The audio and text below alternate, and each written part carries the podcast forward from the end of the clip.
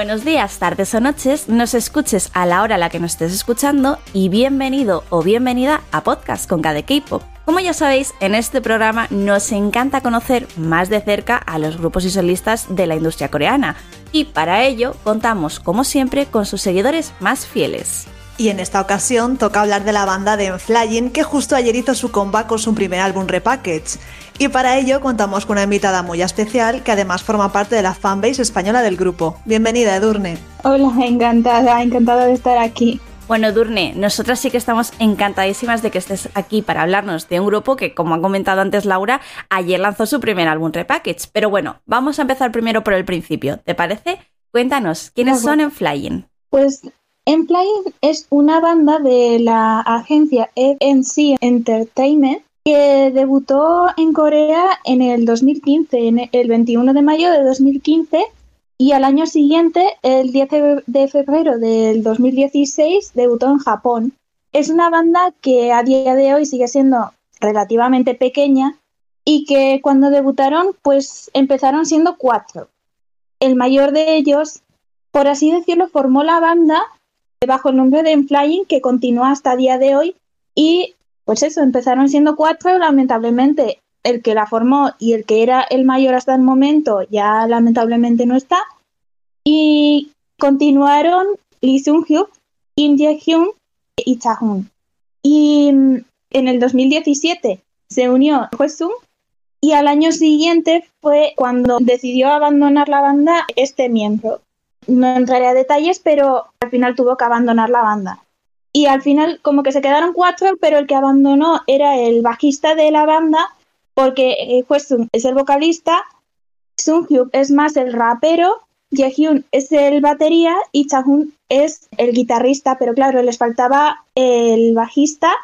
Y el 1 de, enero del año pasado se dio a conocer la noticia de que Dong Sung iba a ser el nuevo miembro de la banda y el nuevo bajista.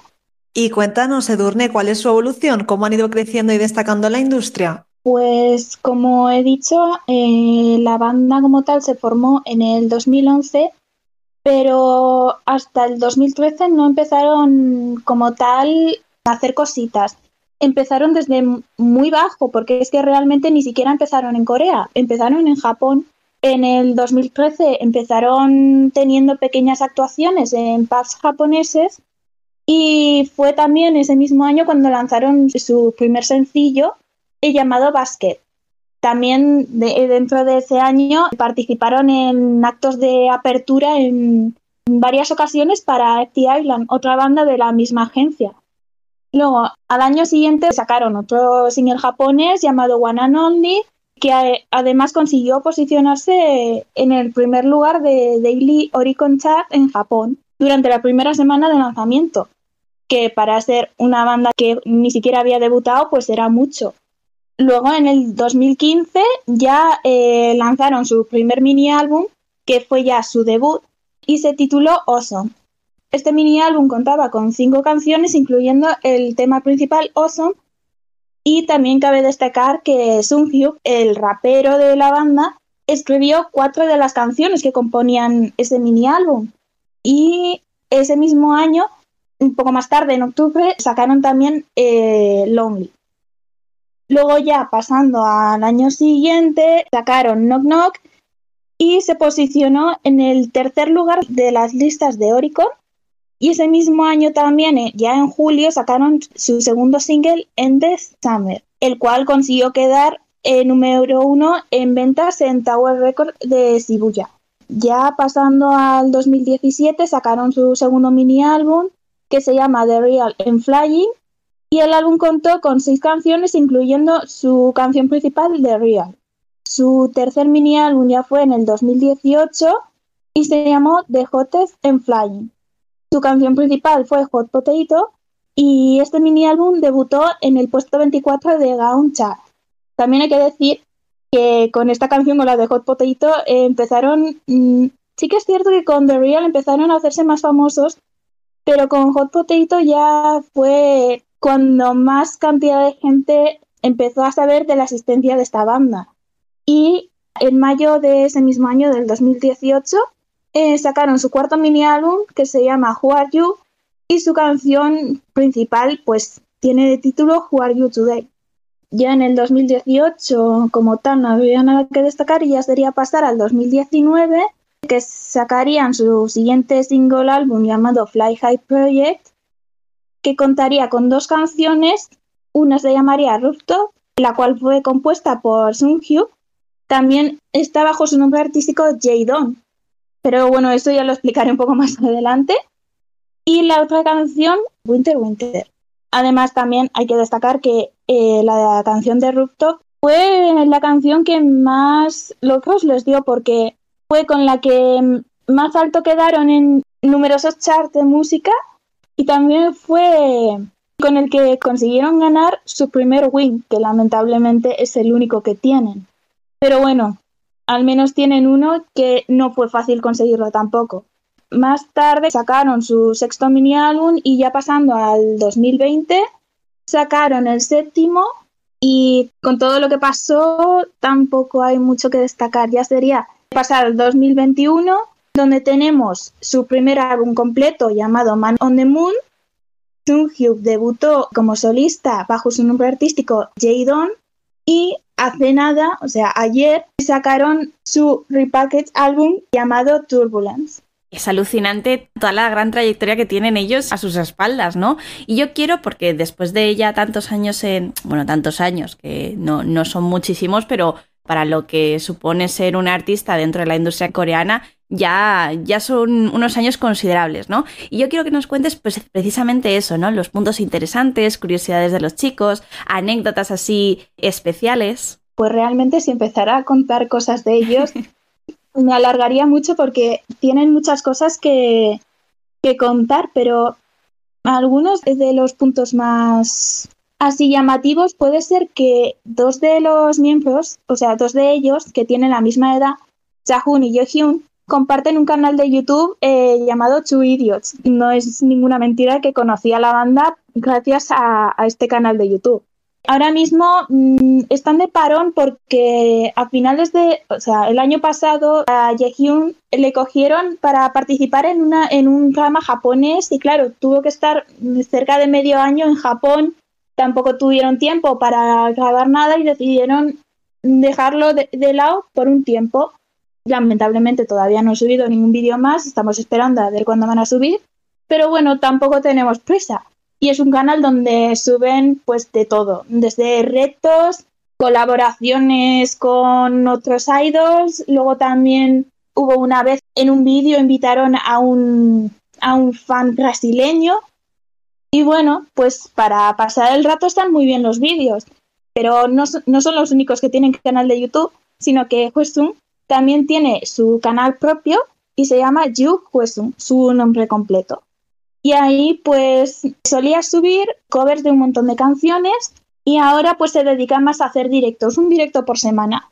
Luego, con respecto a Sunghyuk, pues como he dicho antes, debutó en febrero bajo su nombre artístico Jae con su primer álbum On the Track y también cabe destacar que no, irá al no ha ido al servicio militar porque tiene una lesión en la rodilla que no le permite ir. Le hicieron todo tipo de pruebas y le dijeron que no era apto para ir. Y también siguiendo con Sung Hyuk, podemos destacar que ha participado muy recientemente en el drama Nevertheless y también apareció en el programa Mask Singer. Ah, bueno, y se me olvidaba también de Hyuk, compuso una canción llamada Starlight, que es una canción muy importante para él, ya que se la dedicó a su abuelo. Por otro lado, pues también es otro de los miembros que no va a ir al servicio militar, ya que ya fue. Tiene un amigo 11 años más, eh, más mayor que él, que fue quien le animó a entrar al servicio militar justo cuando cumplió la mayoría de edad y gracias a eso ya se ha por completo, ya no tiene que ir. Y también en Hudson, a ver, no, no, no me voy a echar flores ni, ni nada, pero hablo desde, desde el punto de vista de la admin de la fanbase. Hwesung tiene una de las voces más fuertes, potentes del K-pop. Y eso se puede ver tanto en, los musicales en los que ha participado como en los covers que tiene. Y luego también apareció en Max Singer, que llegó hasta la tercera ronda y, consiguió alcanzar notas muy altas. Yo quería preguntar, ¿es él también el que estuvo durante un par de programas en Produce 101? ¿En la versión masculina puede ser? Es que realmente ha participado en tantas cosas, ha salido en tantos sitios. Ah, mira, sí, sí, es cierto, sí, estuvo, estuvo. Estuvo, estuvo en Produce 101 en el 17, en el 2017. Me parece raro porque es un integrante de una banda, ¿no? Y esto no es para crear un grupo idol. Ya. Si que quieres... bueno, que igual se, le da, igual se le da de puta madre bailar, ¿sabes? Yo no digo que no, pero que me ha sorprendido, ¿sabes? No sé, no me lo esperaba. No, realmente dentro de la banda el que mejor puede bailar es Yehyun, pero sí que es cierto que Hwasun tiene una voz tan fuerte, tiene una voz tan clara que le invitan a muchos sitios diferentes. Aparece en todos lados y es que no, no es de sorprender que pueda aparecer también aquí. Pues oye, lo dicho, algo a tener en cuenta que chapo por Hyesun porque madre mía, ¿eh? O sea, que hayas, o sea, que esté ahora mismo en una banda, pero que también haya estado participando mientras tanto. Bueno, nosotros es que siempre cuando hay un idol o idols que participan a la vez que con su grupo o banda en eh, bueno, por lo general en su grupo, ¿no? Porque lo, es, lo, es algo que ha comentado antes Laura, que, que choca un poco que al ser de una banda participe en un programa más más enfocado a, grupo K-pop, ¿no? Pero bueno, que, que mola el, el, tener dentro de una banda un, un, miembro tan polifacético, ¿no? Sí, porque es que realmente él es un cantante de una banda, pero luego mm, ha aparecido en programas tipo Mass Singer. Hace nada acabó con un musical en el que también eh, le invitaron para participar. Lo más habitual es ver un idol de una boy band que le invitan a este tipo de cosas porque es lo más común, por así decirlo, entre muchas comillas. Pero por otro lado también se agradece que en según qué ocasiones se fijen también en lo que es las bandas, porque lamentablemente en Corea lo que es las bandas las dejan más de lado, no, no les dan tanta promoción como deberían y por eso hay muchas bandas, ya sea en Flying, sea FT Island, eh, sea la banda que sea, no llegan a, a lograr lo que realmente merecen por eso, porque es que no se le da la cobertura ni la promoción ni nada como realmente se merecen. Y ver estas cosas, pues se agradece mucho. Comparto tu indignación, como fan de las bandas también, comparto tu indignación en que se merecen muchísimo más reconocimiento porque son buenísimas. Sí, y si, y si la gente les diera una oportunidad, aunque sea para escuchar una o dos canciones de cada banda, realmente descubrirían muchas cosas nuevas porque las bandas también tienen mucho que ofrecer. No es simplemente poner a dos, tres personas tocando instrumentos y a uno a cantar. Es que pueden sacar verdaderas maravillas igual que, que sacan las boy bands. Exacto, exacto. Y encima, por lo general, suelen estar más involucrados en el tema de la música, ¿no? La composición y demás. Sí, sí, la verdad que sí, porque es lo que he dicho antes. Por ejemplo, Hugh es el mayor de, de la banda y él está involucrado en muchísimas canciones. Además de que no solo ha escrito para En Flying, sino hay una canción de SF9 llamada Priest que él participó en la composición. Así que en la canción favorita, bueno, en mi canción favorita de SF9. Pues eh, Sergio participó en la composición de esa canción también. Vale, me acabo de enterar. Ahora me gusta más. Creo que Laura es ahora un poquito más fan de Flying. Sí, ¿eh? si, living, si, ya le gustaba, o sea, si ya como Van Lover, que ha dicho que es, le gustaba, yo creo que ahora ya está en, en una nube. ¿Ves? Por eso digo que a veces si se le da una pequeña oportunidad a las bandas, puedes realmente descubrir muchas cosas que no sabías. Y puede que hasta mmm, muchas cosas relacionadas con boy bands, porque Yehyun también, a pesar de que es el batería, en una presentación que ahora mismo es que no me acuerdo eh, cuál fue, pero estuvieron cuatro, cuatro o cinco Yehyuns diferentes, entre ellos estaba Yehyun de, de NCT, y este Yehyun al final de la presentación también se puso a bailar con los demás. Así que no es simplemente que se limiten a lo que hacen en su banda, sino que se abren a más cosas, hacen más cosas. Maravilloso crossover, de verdad, me encantan estas cosas. Edurne, tengo que preguntarte una cosa. ¿Es verdad que antes de sacar el Lightstick, los fans iban a los conciertos con una patata literalmente? Por la canción de Hot Potato, si no me equivoco. Sí, no es, no es ninguna broma. Es más, eh, les invitaron a, creo que fue Weekly Idol, y es que ellos mismos eh, llevaron una patata pinchada en un palo por su canción, la de Hot Potato, y es que la dieron como regalo. Llevaron ellos mismos la patata pinchada en un palo y era esto, el lightstick. Pero no una patata de plástico, no, no, es que era una patata real. Oye, pues parece que no, pero si das con una patata grande, eso pesa, ¿eh? Puedes hacer brazo. Sí, sí, y, es que fue curioso porque ya el hecho de llevarla eh, varias horas encima, ¿eh? O sea, que es que eso en un concierto una hora o dos, yo creo que al final te terminas cansando, ¿eh? Sí, la verdad que sí. Pero es que además en este programa no solo estaban ellos, sino que también estaba Day Six y claro, cuando les dieron a aparecer con una patata en un, en un palo, pues se les quedaron mirando sin saber qué hacer, porque claro, no es muy normal ver, ver a un idol con una patata aparecer en un programa de estos. Me lo imagino con un saco de patatas de, ah, bueno, eso va a ser tu comida, tal. No, es que la voy a repartir, ¿sabes? A modo de lightstick. Sí, la verdad es que esa canción hizo mucho daño eh, en algunos aspectos, pero también trajo muchas, muchas cosas buenas. Pero el tema de, la patata es que fue algo que marcará al, al fandom siempre. Total. Bueno, de hecho, creo que yo conocí a los chicos a partir de Hot Potato. Sí, yo, yo también, no, no voy a mentir. Yo eh, la primera canción que escuché de ellos fue la de Hot Potato. Y luego me enteré de más cosas de ellos. Y cuando me enteré del tema de la patata, es que al principio no me lo creía. Tuve que verlo yo misma para ver que era real. Bueno, Durne, ¿y podrías comentarnos así los premios e hitos más relevantes del grupo? Pues como ya he dicho antes, lamentablemente solo tienen un win que lo consiguieron con Rupto. Sí que es cierto que con Hot Potato se hicieron más conocidos, pero no consiguieron ganar nada.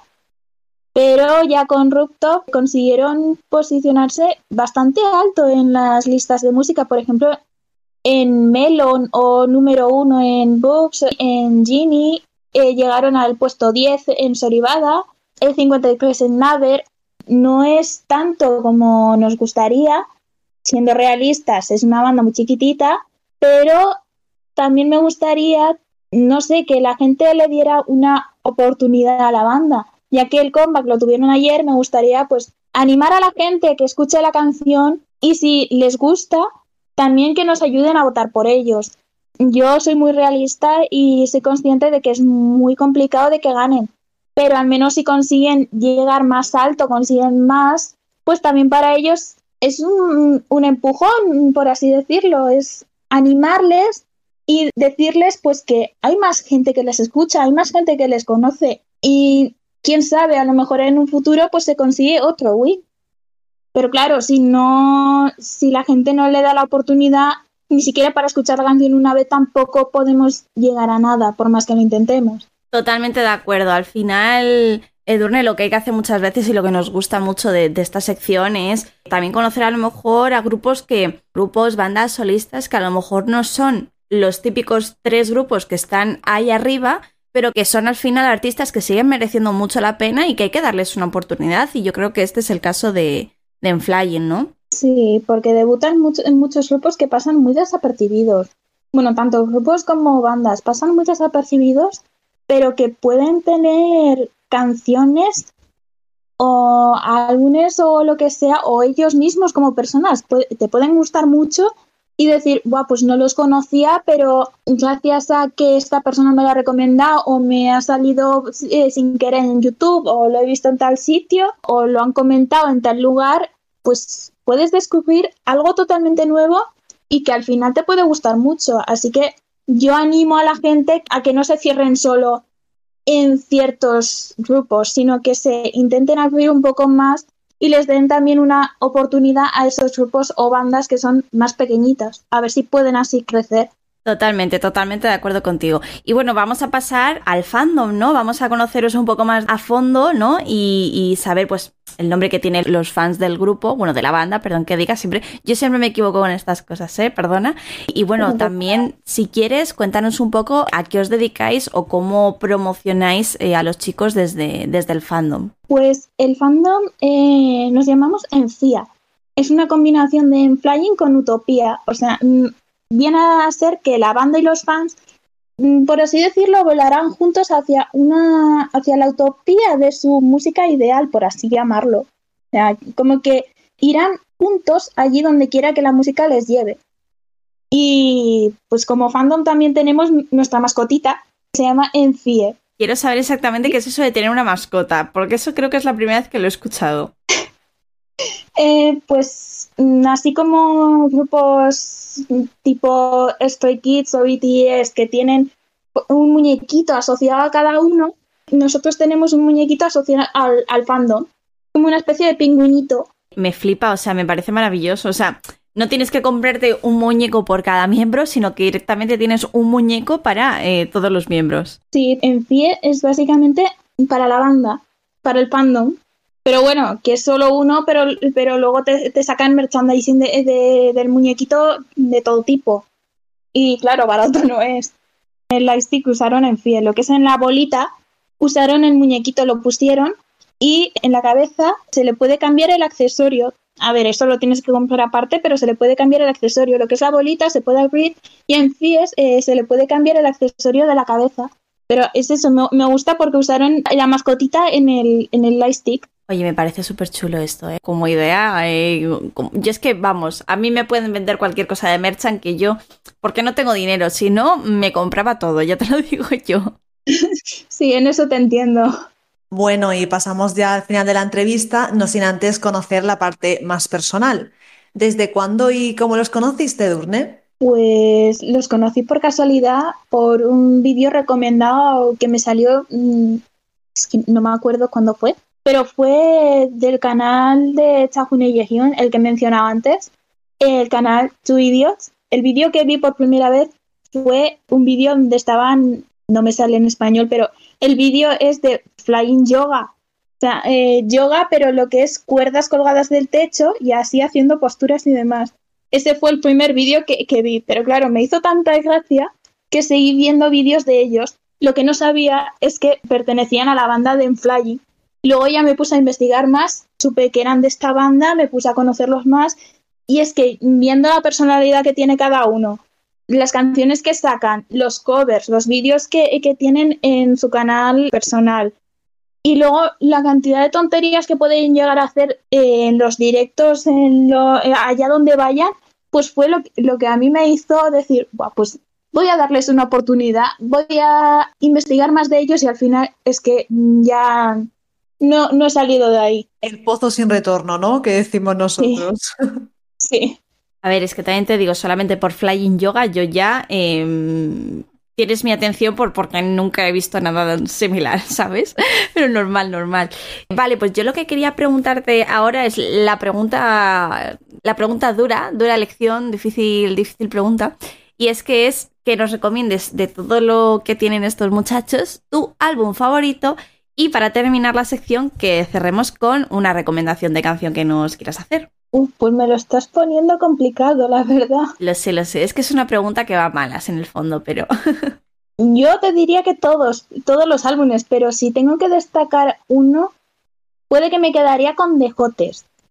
Yo creo que me quedaría con ese pero tampoco lo puedo decir segura porque es que mm, es una elección difícil. Sí, sí, es que claro, es que claro, nos has hablado de toda su carrera y elegir uno solo, pues es una tarea que facilita no es. Vamos a por la más difícil, que nos recomiendes una canción. Pues yo recomendaría muchas, pero egoístamente tengo que recomendar la de Sober. Salió ayer y yo como admin de la fanbase tengo que hacer un poco de promoción y la que me gustaría recomendar es esa. Bueno, pues Edurne, tomamos nota tanto del álbum como de la canción. Vamos a estar muy pendientes, que bueno, ya, bueno, ya estamos pendientes porque salió ayer de ese álbum Repackage. Y nada, como, como has dicho tú, animamos aquí a la gente a que le dé una oportunidad a Enflying. Y a ti, Edurne, muchísimas gracias por venir y hablarnos de un grupo como ellos. Muchísimas gracias a vosotras por invitarme.